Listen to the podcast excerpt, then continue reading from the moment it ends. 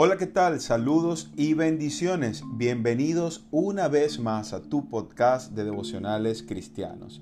Yo soy David Pognev y en esta oportunidad quiero compartir contigo un devocional que he titulado Un mejor camino. Basado en el Salmo 119, 29 que dice, Aparta de mí el camino de la mentira y en tu misericordia concédeme tu ley.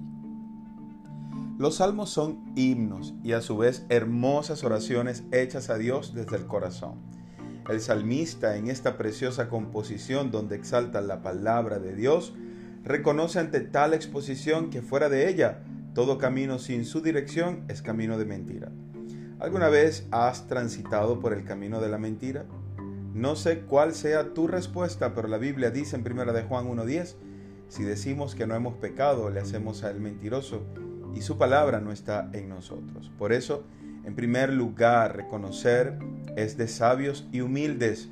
Lo más vergonzoso es aceptar nuestras faltas, pero más honroso es ver cómo la palabra de Dios me ha transformado. Dios desea que dejes de seguir creyendo y viviendo en la mentira.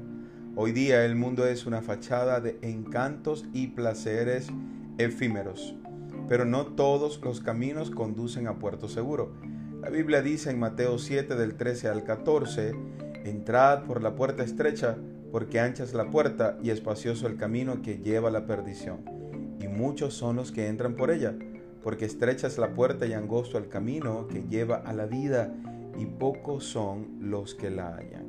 Tú decides si seguir en el camino de la mentira o gozar de la misericordia y el perdón que nos da Dios al conocerle en su palabra y transitar por el verdadero camino que conduce a la verdad que es Cristo, aquel que nos lleva a pastos verdes, a una vida abundante en la tierra y luego a la gloriosa eternidad. Y así poder decir, como dice el Salmo 119:30, escogí el camino de la verdad, he puesto tus juicios delante de mí.